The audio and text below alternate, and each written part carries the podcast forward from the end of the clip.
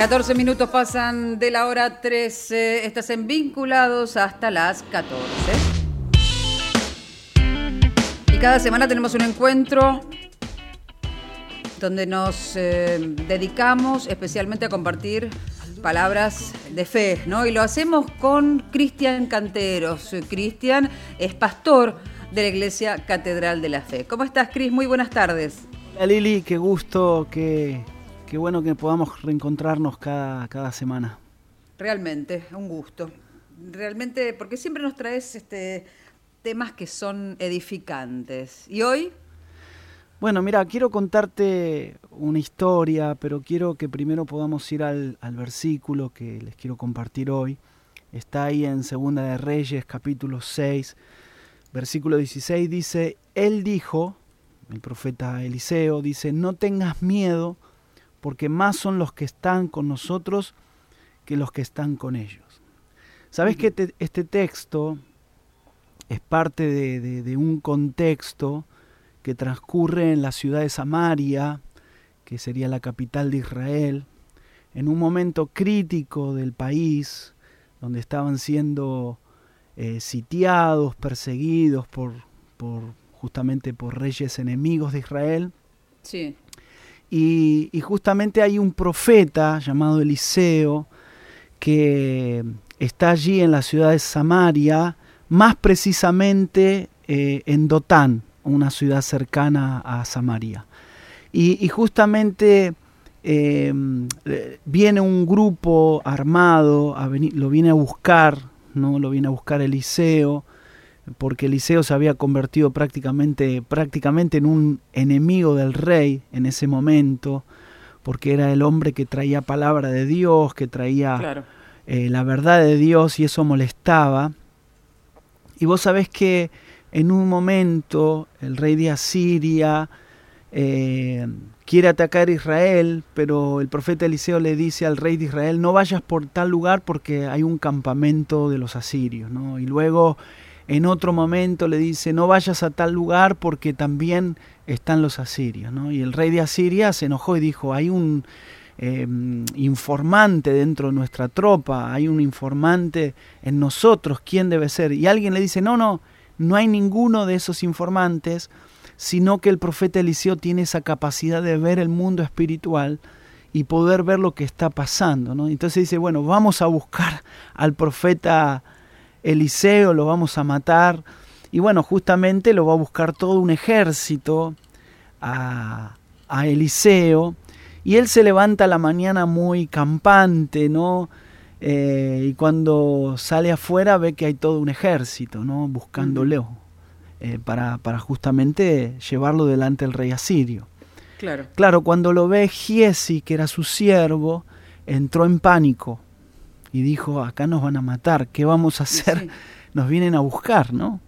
Y Eliseo dice que justamente las palabras que habíamos leído, no tengas miedo, porque más son los que están con nosotros que los que están con ellos. Y uno dice, ¿cómo? Si nosotros somos dos y acá hay miles de soldados que nos vienen a buscar. Claro, y Eliseo le dice, eh, voy a orar por vos para que Dios abra tus ojos y puedas ver que hay una multitud de ángeles que pelean a nuestro favor. Y de esa manera dice que Eliseo oró por Giesi, los ojos de Giesi fueron abiertos y de esa manera pudo ver que había más del campamento angelical, podemos decir, de los que pelean a favor de los hijos de Dios, que el ejército enemigo. ¿no? Una historia maravillosa, parece de Hollywood, ¿no? Eh, es decir, que es una historia que nos ayuda a ver cómo podemos hacer para ver con los ojos de Dios, ¿no? Cómo en este mundo eh, poder ver como Dios ve las cosas. Yo digo siempre que si nos animáramos a descubrir este mundo espiritual y, y ver las cosas como Dios las ve, estaríamos menos ansiosos, menos enojados. Seguramente menos frustrados, Lili, menos enfermos del corazón. Cero estrés, o por lo menos menos estrés. Menos estresados, ¿no? Aprender a caminar con Dios, a ver lo que Dios está viendo, ¿no? Y yo quiero hablarte de dos cosas, por lo menos que entendí de este, de este texto, que el mundo espiritual está sobre el mundo natural, ¿no? Em, claro, cuando uno habla del mundo, está hablando del sistema de este mundo, del sistema de las cosas, no, no de la tierra, ¿no? Viste que ahora están diciendo que la tierra es plana, este, hay todo un movimiento. No, no, estoy hablando de ese mundo, sino estoy hablando del mundo natural, el mundo de las cosas, de, de, justamente de lo que nos toca vivir todos los días, de tener que cumplir con compromisos, de tener que este, responder a, a, emails, el trabajo y bueno, todo lo que nos toca vivir. ¿no? El mundo espiritual está sobre el mundo natural, ¿no? Es decir, que así lo decía el profeta Daniel. Daniel decía, los cielos gobiernan sobre la tierra. Y ahora la pregunta es cómo poder acceder a esta eh, realidad ¿no? del mundo espiritual si no es a través de la fe. La fe es la que abre los ojos a ese mundo. ¿no? Eh, alguien dijo una vez, con los ojos en el cielo y los pies en la tierra.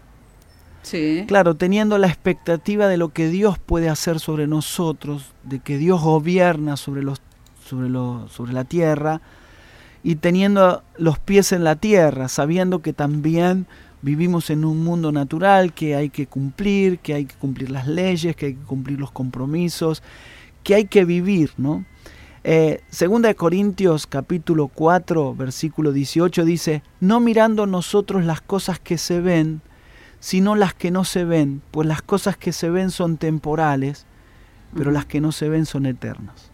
Otra vez nos, nos muestra el plano espiritual, ¿no? El apóstol Pablo dice, no miremos las cosas que se ven, porque si nosotros miramos nuestro alrededor, las noticias, miramos lo que nos pasa, los compromisos, nos vamos a afligir, nos vamos a, enfermar, nos vamos a, deprimir, nos vamos a llenar de ansiedad. Pero ¿cuál Seguramente. es? Claro, pero ¿cuál es em, la recomendación del apóstol Pablo? Dice, no miren lo que pasa alrededor, eh, sino pone tus ojos en, en las cosas eternas, ¿no?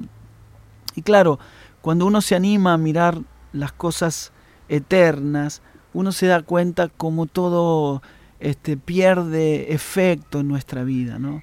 no sé si te habrá pasado, Lili, seguramente que sí, que has viajado en avión.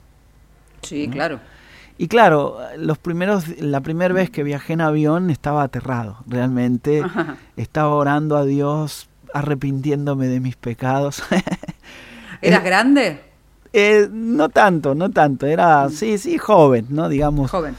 Em, pero justamente me acuerdo que cuando volvimos volví de un viaje, al lado mío se sentó una señora, estaba con el crucifijo y estaba muy nerviosa, ¿no? Con las manos em, transpiradas, muy, muy nerviosa, ¿no? Y la verdad que me sentí tentado a preguntarle cómo se sentía, ¿no? Y me dijo, no, estoy muy nerviosa, es la primera vez que viajo y tengo mucho miedo, ¿no? Bueno, en ese momento le dije, mira, no tengo miedo. Si eh, la zafata está caminando por el pasillo, quédese tranquila que no, no pasa nada, ¿no? Claro. Em, pero claro, cuando yo me daba cuenta que cuando uno está en situaciones em, extremas, eh, eh, claro, cuando el avión se mueve, podemos decir, ya no hay incrédulos, ¿no? Ya cuando el amor, el amor, eh, cuando el avión se mueve, ya no hay ateos, ¿no? Ya no hay ateos, sí. Siempre hay este, resonando la palabra, ay Dios mío, ayúdame Dios, por favor. Claro, exactamente, cuando estamos en momentos. Pero claro, lo que yo quería decirte era justamente que cuando el avión está ya a 10.000 metros de altura, ya en, su altitud, eh, ¿no? que, que ahí inclusive el piloto lo dice, em, uno ve las cosas muy pequeñas, ¿no? los que parecían un grandes ríos, grandes montañas, uno lo ve como pequeños puntitos en el horizonte, lo ve allí abajo, todo tan pequeño, pero cuando uno se acerca, eso cobra mayor dimensión. Y esto nos ayuda a entender este principio de ver las cosas espirituales, ver con los ojos de la fe, que justamente eh, cuando uno está cerca de Dios, pareciera y, se anima a ver las cosas como Dios las ve, eh, podemos ver las cosas desde otro plano. Me gusta esta palabra, Lili, desde otra perspectiva. ¿no? Desde la perspectiva de lo eterno, desde lo espiritual, ¿no? Porque si uno tiene solamente una perspectiva de lo natural, eh, vivimos en este plano, en este eh, justamente dimensión. Em, y este mundo está hecho para desanimarnos, está hecho para desalentarnos. Este mundo, el sistema está hecho justamente para llenarnos de ansiedad. ¿no? Pero acá el, justamente el profeta ora por Gies y le dice, yo te pido que abras los ojos para que vea lo que no puede ver naturalmente. ¿no? Claro, la fe nos conecta con lo sobrenatural. Me, me encanta esta palabra conectar. Eh, se me viene a la mente el wifi, ¿no? Cuando uno no puede, eh, no tiene wifi, no tiene conexión, este, no puede entrar al mundo de la tecnología, no puede entrar al mundo justamente de lo virtual, ¿no? Y, cuando uno no tiene wifi, que, o, no, tiene fe, podemos decir, no puede entrar al mundo de lo sobrenatural, ¿no? Es decir, si uno se desconecta, eh, no podés entrar a lo que Dios quiere hacer. Y me di cuenta que en este tiempo, para muchas personas fue una crisis de fe, ¿no? Eh, y muchos se desconectaron, se desconectaron de sus hermanos, se desconectaron de la iglesia, se desconectaron justamente de sus líderes, de sus pastores, de su fe, de su Dios. Hicieron que eh, no tengan wifi, no tengan esa fe, se, se apagó, ¿no? Pero justamente la fe es la que nos conecta con las cosas sobrenaturales. Quiero contarte un testimonio, Lili, que cuando lo escuché dije, se lo voy a contar a Lili y a todos los eh, oyentes. Pues sabes que eh, mi esposa junto con un grupo de amigas, se unieron en un horario determinado de la mañana para orar por distintos motivos, ¿no? Entre ellos era orar por los hijos, por la casa, por la economía, por el ministerio, bueno, por muchos motivos, ¿no? Y la verdad yo la escuchaba a la mañana desde la habitación, escuchaba cómo se unía con, sus amigas a orar, ¿no? Bueno, empezaron los testimonios, siempre que uno se conecta a lo sobrenatural, eh, comienza a ver respuesta de Dios, ¿no? y sabes que me contaba una de las hermanas, de las amigas de, Mari, eh, contaba que eh, fue a pagar el alquiler como lo hacía todos los meses. Todos los meses iba a pagar el alquiler y, justamente la recibían en la inmobiliaria. Y un día fue, se le vencía el día y, fue a pagar eh, el alquiler. Y de repente la chica, la sorprendida, le, le dijo, pero ¿qué estás haciendo? No, vengo a pagar el alquiler. Me dice, no, pero que vos no sabías. No, no, yo no sabía nada. Es que vino una persona anónima y pidió que no sepa quién era y dice, abonó todo el contrato que vos tenés, que son un contrato de dos años, que le faltaba, le dice, y, está todo pago. O sea que en dos años no tenés que pagar el alquiler. No, no. Me imagino cómo se habrá quedado ella, ¿no? No, y yo creo que la habrán la habrán agarrado que se habrá desmayado, pero, pero yo dije, claro, claro, es, es el poder de Dios que ah, eh, responde a la fe, que responde a conectarse con este Dios sobrenatural que hace milagros, que hace maravillas. ¿no?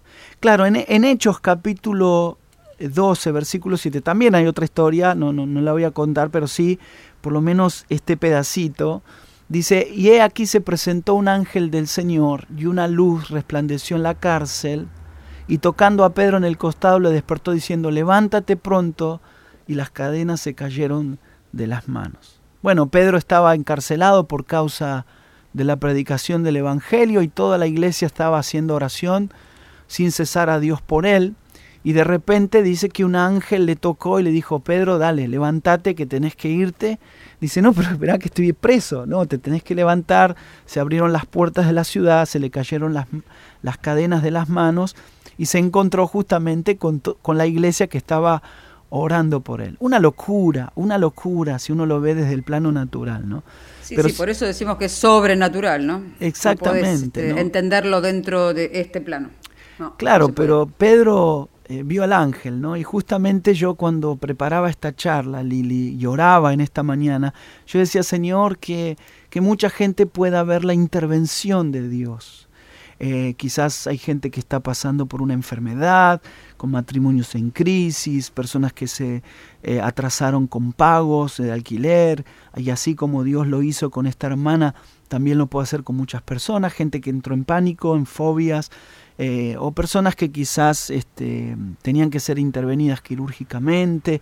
y, quería que podamos hacer una oración, si me permitís, Lili, por todos los que están escuchando del otro lado, justamente por esto, para que Dios active lo sobrenatural en las vidas. ¿no? Por supuesto. Vamos a orar. Padre, yo pido por, por todos los hermanos, amigos que nos están escuchando eh, del otro lado, a través de este podcast, a través de esta conexión aquí en AMA 92.3.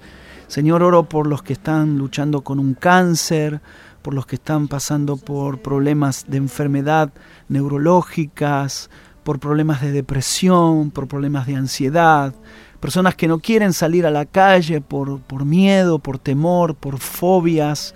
Oro Señor por los que tienen que ser intervenidos quirúrgicamente y de, de un día para otro cambiaron los días de intervención. Señor, oro para que los ángeles del cielo Señor, sean activados a favor de tus hijos, los que salen temprano a la mañana, los que regresan tarde por la noche, los que están allí, eh, Señor, atendiendo, eh, Señor, las necesidades, los que están, Señor, em, eh, compartiendo, Señor, con personas enfermas, que están, Señor, sosteniendo la fe de otras personas. Oramos, Señor, por ese taxista que está escuchando la radio y está en una crisis matrimonial, está desesperado porque no sabe cómo sacar adelante su familia a causa de problemas económicos. Yo te quiero decir, Roberto, vos que estás de aquel lado y estás escuchando esta, esta charla junto con Lili, quiero decirte que Dios está interviniendo a tu favor, que Dios escucha tus oraciones, que Dios sabe de tu necesidad, que Dios va a responder a tu fe. Señor, oramos también por nuestros amigos que quizás eh, sintonizaron la radio y no saben de qué se trata. Señor, ellos tengan un encuentro contigo, bendice a sus hijos que quizás están en adicciones, en drogas, que están con quizás eh, relaciones sentimentales.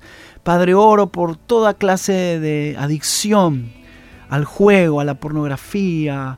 Señor, eh, oro por los que están con adicciones, Señor, a las drogas, al alcohol, que no pueden, Señor, mitigar el dolor. Señor, tócalos ahí donde están, Señor. Ese colectivero que está escuchando la radio. Señor, esa enfermera que está allí en su box escuchando la radio, esa persona, Señor, que está em, atendiendo el teléfono y, Señor, tiene allí prendida su radio. Señor, oramos por, por cada necesidad y creemos así como lo hiciste con Pedro y así como lo hiciste con esta hermana, vamos a ver tu intervención. En el nombre de Jesús. Amén y amén. Gracias, Cris. Hermosísima charla hemos compartido y, gracias por esta oración que yo siento ha tocado a muchos corazones.